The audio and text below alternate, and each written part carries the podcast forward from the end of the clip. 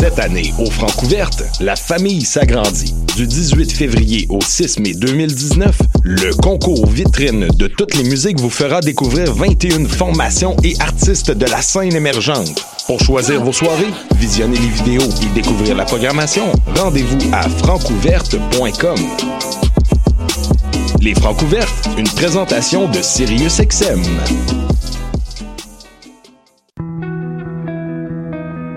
Voyage au bout de la nuit, c'est ton émission d'ambiance nocturne sur le Nightlife Underground montréalais.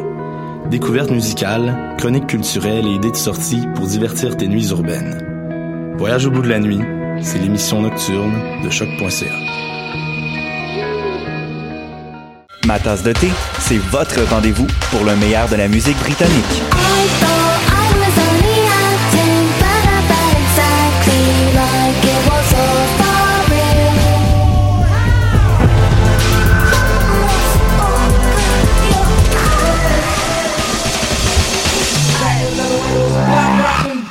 Direct tous les jeudis dès 20h ou en tout temps en podcast sur le choc.ca et sur Spotify.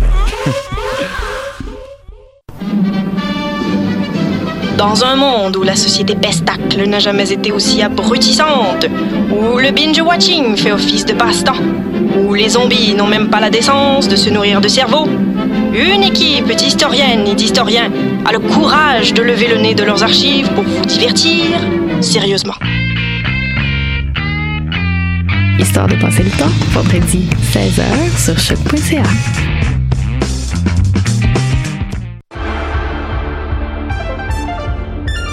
Cinéma, jeux vidéo, télé, bande dessinée, littérature. Chaque semaine, les Amazones se réunissent pour discuter geekness avec un regard féministe et un panel pas comme les autres. Parce que la culture geek, c'est pas juste un boys club. Rejoignez-nous tous les mercredis dès 11h sur choc.ca. What a day? Et c'est Robert Nelson de À la claire ensemble sur les ondes de choc.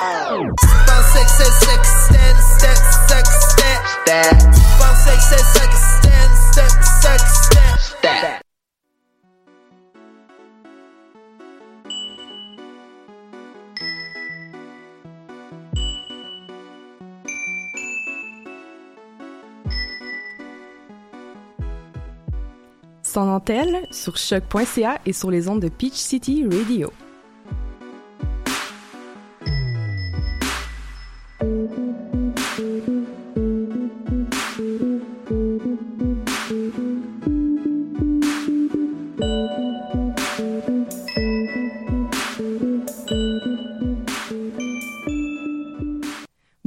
Bonjour à tous et à toutes et bienvenue à cette émission de Sans dentelle. Euh, comme vous pouvez voir ben, ou entendre, c'est pas la jolie voix de Camille ce, ma- ce midi au micro, c'est Cassandre. Je suis en compagnie de Florence. Salut Florence. Salut! Et je suis, je suis aussi en compagnie de Marie. C'est ta première fois à l'émission. Bonjour Marie. Allô? Pas trop stressée? Non, juste un peu. Moi aussi, je suis un peu stressée. Ça va aller. Sarah a disparu aujourd'hui, donc je suis aussi à la régie. Euh, je suis désolée pour euh, tout ce que ça peut euh, créer comme euh, comme petit glitch. comme en T'es ce moment bonne. qui cherche mes mots. Euh, avant de commencer l'émission, je voulais juste euh, qu'on parle, ben pas qu'on parle, mais je voulais juste mentionner rapidement euh, qu'on apprenait cette semaine que la NASA annulait sa première sortie spatiale 100% féminine. Donc, on parle de deux femmes au lieu de juste un homme, une femme et ou juste des hommes. Parce que, écoutez bien, ils, ils n'avaient pas assez de combinaisons spatiales de la bonne taille, soit la taille médium. Euh, ça leur a été une première depuis le début de l'assemblage de la Station spatiale internationale en 98. Il y a eu euh, jusqu'à maintenant 214 sorties. Fait que je voulais juste mentionner ce presque euh, bravo, mais non, vraiment pas. C'est quand même assez spécial. En tout cas, il manquait de médium. Ça arrive aussi souvent dans les magasins. Bon, alors, on commence avec toi aujourd'hui, Florence. Euh, Tu nous parles aujourd'hui de la série, la web série, pardon, Fourchette euh, de Sarah Maud Beauchesne qui est sortie le 13 mars dernier sur Tout TV, que t'as dévoré, il paraît. Oui, euh, vraiment. Ben c'est sûr que moi j'adore euh, Sarah Maud Beauchesne. Euh, dans le fond, elle a écrit juste pour la situer, elle a écrit l'Académie, donc une série jeunesse. Sinon, elle a écrit aussi Le Chalet. Donc, ça va être dans le, c'est dans le même style soft sexu que son blog Les Fourchettes, qu'il a lancé en 2010. Euh, ben, l'auteur a y joue son propre rôle dans la web série, puis elle revisite euh, maintenant à l'écran son histoire d'amour avec Sam, et aussi l'apprivoisement d'une solitude épanouissante et joyeuse, même si parfois difficile à vivre. Donc, c'est vraiment une série très girl power. Euh, ça traite de plusieurs enjeux féministes, et ça montre enfin une sexualité vraiment décomplexée où le plaisir féminin est mis de l'avant. Donc, tu peux-tu nous parler un peu euh, de l'histoire euh, plus en détail? Ben oui, c'est ça. Donc, on se trouve vraiment à mi-chemin entre une comédie romantique. Euh, dans le fond, Sarah, elle a 26 ans, c'est une jeune auteure. Tu sais, c'est aussi très auto-fictionnel, là, donc c'est un peu euh, basé sur son histoire. Elle rencontre Sam, dans le fond, dans un bar sur la rue Laurier, ben, au Henrietta. Euh, puis, ils se prennent vraiment un l'un de l'autre. Puis il y a eu vraiment des beaux moments ensemble, vraiment tu sais digne d'un conte de fées d'amour euh, quand même assez contemporain puis funky. Tu sais par exemple euh, ils vont faire euh, il y a une scène qui vont faire des manèges ensemble puis tu sais ils, ils cachent une petite flasque d'alcool. Donc tu sais c'est toujours un peu edgy genre. C'est très millénial. Ouais, c'est vraiment millénial. Puis tu sais elle lui dit à ce moment-là qu'elle va faire qu'elle va écrire un livre sur sur lui, sur leur histoire d'amour. Sinon ben ils se demandent en mariage dans le fond dans un bar de danseuses. Encore très millénial. C'est très millénial. Sarah, dans le fond, elle hérite de la bague de la danseuse qui leur fait un show privé. C'est vraiment millénial. Ah ouais, ouais, vraiment. Euh, puis dans le fond, quelques temps après, ben Sarah décide quand même de laisser Sam. C'est là que la web série commence. Donc c'est quand même un clash avec la comédie romantique classique. Tu on arrive plus à la fin de la com- comédie romantique classique, on pourrait dire. Puis ça met davantage l'emphase sur la résilience du personnage principal et de l'importance de ses amis. Donc, euh, Sarah désenchante vraiment beaucoup à travers la web série. Elle a des flashbacks, des moments avec Sam et elle ré- réalise de plus en plus que la relation avec lui était loin d'être parfaite. Donc, les flashbacks, ça, per- ça permet d'avoir un certain recul sur, ce- sur son histoire. Ben oui, c'est ça. Donc, elle va revivre son histoire, mais là, tu sais, elle va revivre aussi les périodes plus troubles, les chicanes, mais aussi les excès de Sam. Donc, Sam, il est alcoolique, puis il sait pas se gérer. Donc, on voit clairement, avec les reculs, c'est ça que euh, la relation était vraiment toxique. Mais il reste quand même qu'il y a des moments, je trouvais dans la web série, qu'elle dé- l'idéalise encore un peu trop sa relation. Euh, puis euh, le plus important, c'est quand Sarah fait des apartés à, comme à certains de ces moments-là plus troubles. Elle regarde souvent la caméra. Euh, comme ça levait enfin comme un red flag un peu sur euh, des fois la les relations toxiques.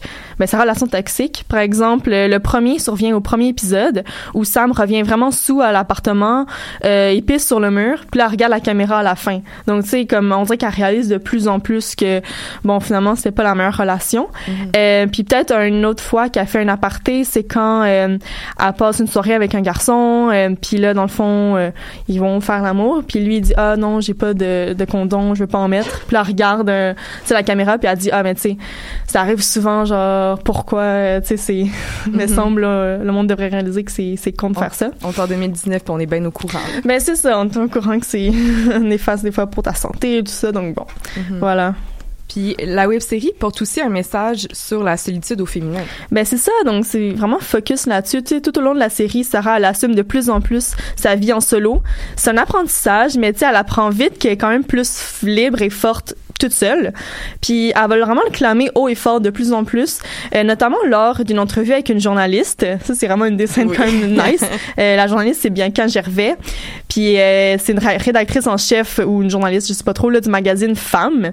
Puis elle lui dit que ah, elle a l'air vraiment bien pour une fille sans chum. Elle lui dit même qu'elle est vraiment courageuse de vivre comme elle vit. Puis là, Sarah, elle explose, tu sais, avec raison, pour lui dire qu'une femme peut être heureuse seule, puis même beaucoup plus heureuse, là. Donc, tu sais, ça fait du bien à entendre, là. Moi, je trouve que c'est une des, des scènes les plus cathartiques. Parce que moi aussi, je l'ai écouté, une des Ouais. plus qui fait le plus du bien de Mais la oui. web série parce que c'est comme wow enfin quelqu'un crie au fort puis est confronté comme Ouais. à cette ce, ce genre euh, d'idéal là selon selon lequel on devrait Selon être c'est en ça, la couple, société, qu'on devrait toujours être en couple, Mhm. puis on est plus heureuse en couple, alors que c'est pas ça, nécessairement. Puis connaissant Sarah Maud Beauchesne aussi, l'histoire, ben son blog, surtout Ouais, l'histoire tourne aussi beaucoup autour de la sexualité. C'est ça, tu sais, son blog, c'était genre soft sexu, un peu, euh, ben, c'est encore un peu soft sexu, là, tu sais.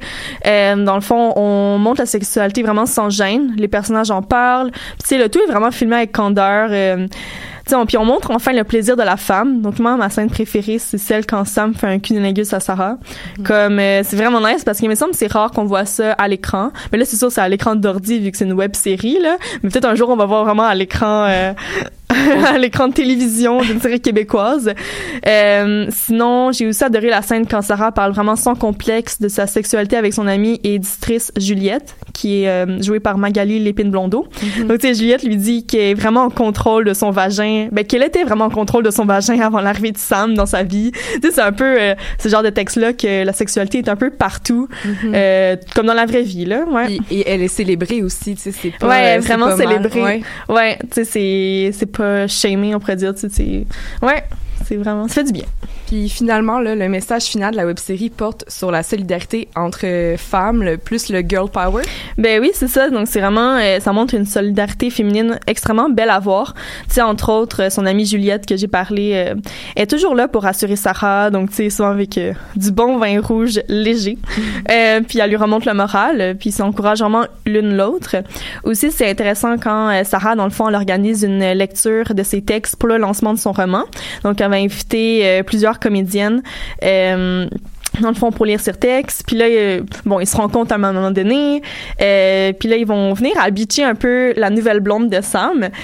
Puis là il y a une des comédiennes à dire ah mais c'est pas un peu paradoxal que tu on organise une lecture de femmes euh, pour s'épauler puis là on en rabaisse une en même- au même instant. Donc tu sais c'est sûr que ça c'est toujours je trouve ça a des belles réflexions dans le fond sur euh, bon c'est quoi être féministe c'est quoi la solidarité solidarité entre femmes C'est pas tout cru dans le bec non plus, tu sais, ça laisse Non. la réflexion. oui, Puis, c'est ça. Donc, tu sais, ils se questionnent, puis c'est ah, est-ce que je suis une mauvaise féministe si j'aime ça bitcher la nouvelle blonde? tu sais, ils se, donnent- ils se le demandent, puis tu sais, euh, il y a jamais de réponse, c'est ça.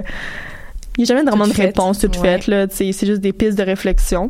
Puis vraiment, le meilleur moment, je trouve, c'est vraiment au lancement de son livre. Sarah monte finalement sur scène pour lire un extrait de son roman, puis elle improvise, puis elle parle de son plan de vie après Sam, puis elle évoque qu'elle veut vraiment vivre sur une île déserte avec des femmes pour reprendre des forces et être heureuse.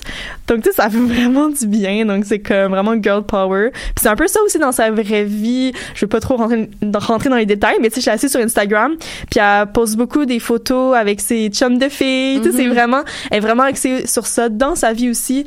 Euh, donc, c'est très beau à voir. euh, dans l'ensemble puis ça le girl power aussi se voit autant dans les détails tu sais son l'étude d'iPhone c'est écrit girl power dans les chansons qui sont choisies dans la web série comme la grenade de Clara Luciani euh, puis dans la production on va, on va ouais, on va Clara écouter, euh, Luciani après. oui. En tout cas, continue. puis aussi dans la production de la web série parce que c'est vraiment euh, important de le mentionner le scénario est écrit par Sarah Maud Beauchesne Mhm. la réalisation est assurée par Catherine Terrien puis la distribution est majoritairement féminine donc euh, bravo pour ce projet Bravo. de femme On vous applaudit. Oui Sur ce, ben, on vous invite, moi, je vous- moi aussi, je, je l'ai écouté, puis je vous Mm. invite tous et toutes à aller, à aller écouter cette web série. Ça vaut la peine et c'est gratuit sur euh, tout.tv. Oui. Euh, merci beaucoup, Florence. Ça fait plaisir. On va prendre une petite pause en musique avec justement du Clara Luciani. On ne meurt pas d'amour.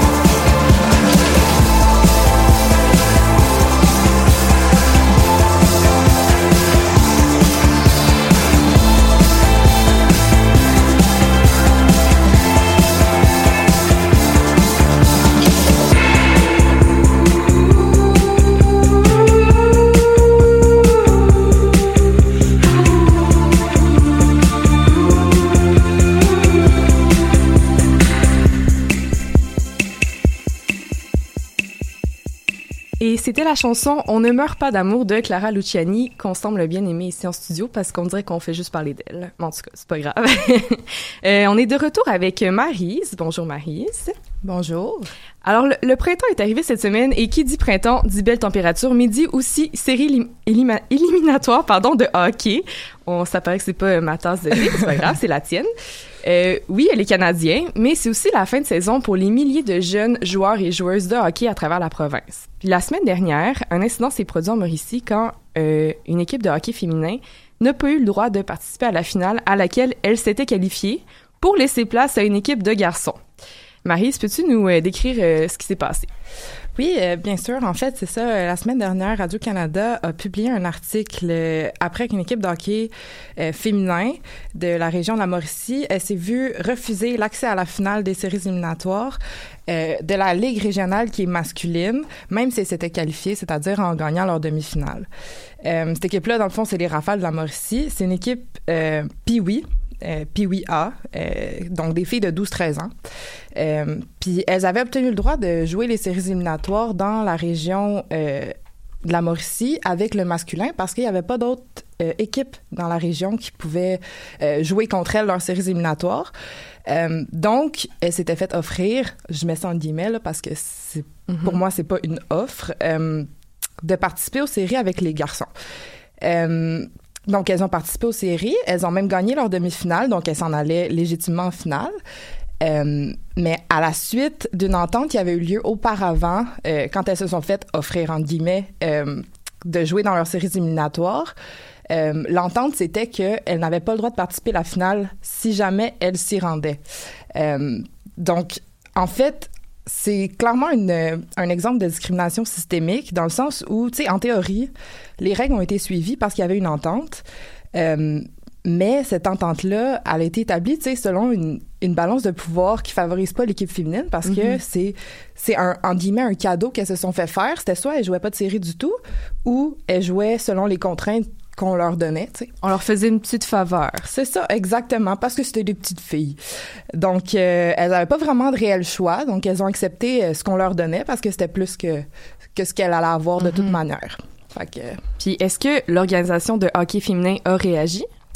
Ouais, malheureusement, euh, pas de la manière espérée. Après que ça soit sorti dans les médias et tout, Hockey Mauricie a, a dû euh, réagir finalement publiquement, Euh, mais ils n'ont pas appuyé leur équipe qui, qui dénonçait publiquement le sexisme dans les, dans les médias. Euh, ils ont juste appuyé l'entente qui avait déjà eu lieu avec Hockey Mauricie masculin, euh, probablement parce que en fait, tout ça est sous le chapeau de Hockey Québec. Donc, finalement, ça revient que c'est un peu la même organisation. Euh, puis, leur argument principal, c'est que c'était une faveur déjà qu'ils jouent dans leur série. Donc, euh, on a un exemple clair d'une organisation qui renforce, euh, qui renforce la discrimination par le laxisme. Puis, moi, ce que je trouve aberrant là-dedans, c'est qu'il y a des femmes qui sont dans ces postes-là, puis qui... Qui acceptent ça. Exactement. Qui laissent ça passer. Puis, euh, tu sais, mon opinion à moi, là, c'est que c'est pas une faveur de laisser des filles participer euh, aux séries de régionales masculines si elles-mêmes auraient pas la possibilité de jouer dans leur série quand il n'y a pas d'équipe, tu sais. Le- L'équité, là, dans ce cas-ci, c'est vraiment de considérer les filles comme des joueurs et joueuses de hockey au même titre que n'importe qui. Euh, parce que, tu sais, au final, le niveau de jeu est le même, le sport est le même. Donc, tout le monde devrait avoir un, un accès équitable aux compétitions régionales. là. Est-ce qu'il y a, il y a d'autres exemples d'inégalités dans le hockey que, que cet exemple-là avec les rafales euh, de Mauricie? Ouais, il y en a, euh, il y en a mille finalement. tu connais bien, tu as été joueuse de ouais, hockey. exactement. J'ai j'ai joué 10 ans au hockey euh, dans le circuit féminin. Euh, puis j'en ai plusieurs qui me, viennent, qui me viennent en tête. Là. Par exemple, si on parle de discrimination systémique, encore une fois, euh, clairement, dans les règlements de Hockey Québec, il y a une différence nette entre les joueurs et les joueuses de hockey. Mhm. Puis personne ne les remet en cause finalement parce que ont, ils ont toujours été comme ça. Depuis que j'ai commencé à jouer au hockey, ils ont été comme ça. Donc finalement, personne ne les remet en question. Euh, je pense euh, principalement euh, au règlement sur le port de l'équipement. Euh, c'est un peu aberrant que les femmes devront toujours porter la visière complète. C'est-à-dire, quand je parle de visière complète, je parle de, de grille dans le visage ou d'une visière en plastique qui, qui couvre le visage entièrement. OK. Puis les hommes, à partir de 18 ans, ont le choix de porter la demi-visière ou la visière complète. Qu'est-ce que ça fait? Qu'est-ce que ça a comme différence euh, dans ton jeu? Euh, ben en fait, c'est juste que ton visage est plus libre, puis tu as une meilleure vision quand tu as une demi-visière. OK, OK. Euh, mais finalement, c'est un peu plus dangereux d'avoir une demi-visière parce que tu peux recevoir des rondelles ou des bâtons dans le visage. Mais tu as le choix. Mais tu as le choix, exactement. Puis le résultat net, c'est que les hommes, possiblement par, euh, par euh, souci d'image masculine et de force, on Mhm. revient à la masculinité toxique. oui. Euh, donc, euh, le résultat net, c'est que les hommes, à partir de 18 ans, dans les ligues élites, portent tous la demi-visière. Mhm. Puis même, j'ai un exemple en ce moment, Philippe Dano avec les Canadiens porte la, la grille parce qu'il s'est fracturé le nez. Puis on entend des commentaires dans les médias de des, des, des commentateurs eux-mêmes là, qui, euh, qui, qui rient de sa visière complète. Ah, il joue avec une cage à poules, puis euh, des trucs comme ça. Ah, mais ouais. Les femmes, elles, n'auront jamais le choix de, de porter la demi-visière ou quoi que ce soit. Donc finalement, on a les, les femmes qui sont obligées de porter le même équipement que tous les joueurs de hockey mineur. Fait qu'on revient un peu à, une associa- à l'association historique qu'on fait entre femmes et enfants. Mhm. Donc voilà, sur l'image du hockey féminin, ça, ça, ça affecte. Puis sur la glace, ça se passe comment? Ben c'est ça. Autre que ce, ce type de discrimination-là, euh, il y a beaucoup d'exemples d'arbitres qui abusent du pouvoir. Euh, je me suis fait euh, traiter de petite fille nombre, nombre de fois. Euh, personnellement, il y a un arbitre qui est venu me parler à un centimètre du visage euh, quand, quand je jouais. Puis là, j'étais contente d'avoir ma grille dans la face. mais j'avais juste envie de lui cracher dessus. mais si je le faisais... Ah, OK, excuse, vas-y. ben, si je le faisais, c'est ça, t'es en proie à des, euh, à des conséquences. Euh, puis t'as pas envie de vivre les conséquences parce que là, t'as un, un, un rapport de dominant-dominé. Mhm. Puis il y, a- y a littéralement aucune issue que tu peux, euh, que tu peux considérer à ce moment-là. Euh, Il y a des arbitres aussi qui permettent de toucher les joueuses. Euh, J'avais une, une gardienne de but qui avait un, un, un- un appareil euh, auditif. Là. Mhm. Elle se l'est faite euh, littéralement enlever parce qu'un arbitre s'est permis de la toucher. Arc. Puis elle voulait faire une plainte finalement, mais euh, la ligue, la ligue fait rien pour protéger les joueuses. Donc il y a clairement un problème à. La Ligue la supportait pas dans... Non. Fait que, euh, il y avait même euh, si elle avait fait une plainte euh, formelle, il y aurait rien qui aurait pu se passer. Donc ça, c'est le genre de choses qui, qui m'enragent. là. Mhm. Mm. Puis finalement, est-ce que euh, il y a des joueuses qui jouent dans des équipes masculines vu que on dirait qu'il y, a- qu'il y a un manque de, de joueuses comparées euh, Ouais, euh, ben c'est souvent ça. En fait, euh, les joueuses qui sont considérées élites euh, sont portées à plus aller jouer avec les garçons parce que il y a évidemment il y a plus de joueurs, donc il y a plus de calibres qui sont élites au niveau des, des, des garçons. Euh, ce qui fait que le nombre de joueuses euh, talentueuses de hockey sont dispersées dans les ligues masculines. OK. Euh, le résultat, probablement, c'est que ça, ça rabaisse le hockey féminin parce que toutes les bonnes joueuses vont jouer avec les garçons. Mais en même temps, est-ce qu'on veut enlever le- la possibilité aux joueuses qui ont le niveau d'aller jouer avec les garçons dans, dans le- dans l'équipe qu'elles veulent? Mhm. Euh, c'est un dilemme. euh. Exactement. Puis il y a quelques années, il y avait une, une, un règlement de Hockey Québec qui disait qu'à partir de 13 ans, les filles devaient absolument aller jouer dans le féminin. Mais euh, aujourd'hui, c'est plus le cas. Puis les filles euh, vont jouer dans le hockey masculin, surtout pour avoir le niveau. Euh, mais en même temps, ça aussi, c'est, c'est un problème, considérant que quand tu vas jouer avec les gars, faut quand même que tu sois faite forte, en guillemets, entre guillemets là. Euh, parce qu'il y, il y il y en a des commentaires qui circulent, puis c'est pas toutes les équipes qui sont prêtes à accueillir des filles, euh, parce que y a le mythe là, de la fille qui brise l'esprit d'équipe, il, est très présent. Euh, tu sais, dans- sur la glace, les commentaires sexistes euh, dans la chambre, euh, de la part des parents de leur équipe, donc ils ont quand même besoin d'un réseau de soutien au sein même de leur équipe puis de leur euh, équipe d'entraîneurs.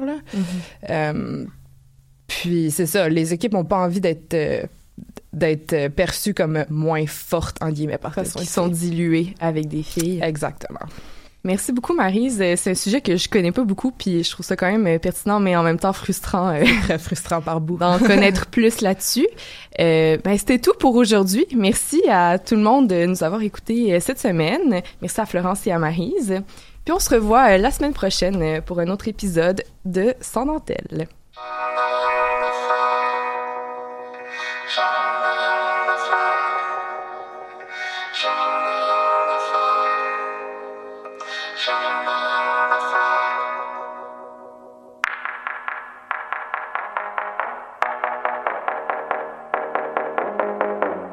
Je suis en retard pour voir des gens.